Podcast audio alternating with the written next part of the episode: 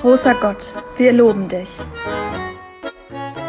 Ein Podcast aus der Reihe 60 Sekunden mit Gott.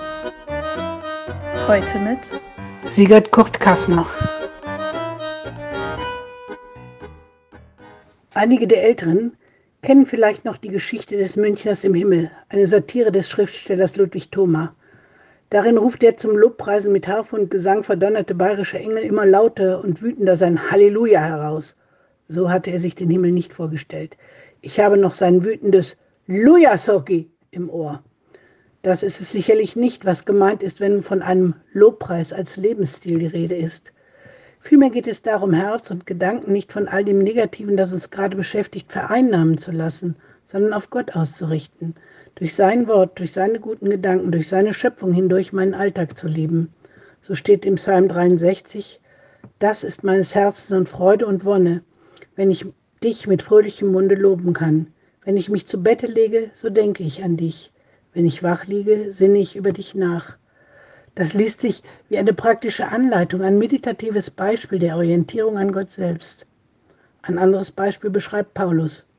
Alles, was ihr tut mit Worten oder mit Werken, das tut im Namen des Herrn Jesus und dankt Gott dem Vater durch ihn. Alles.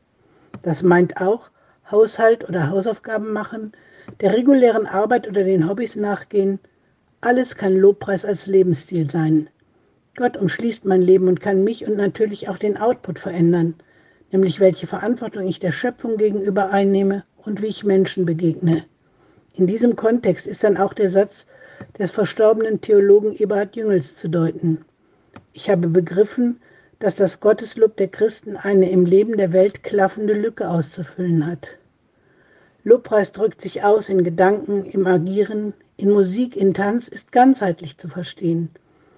Im letzten Buch der Bibel gipfelt der Lobpreis in der Anbetung aller Völker. Du bist würdig, unser Herr und Gott, Herrlichkeit und Ehre und Macht entgegenzunehmen denn du hast alle Dinge geschaffen. Weil du es wolltest, sind sie da und wurden sie geschaffen.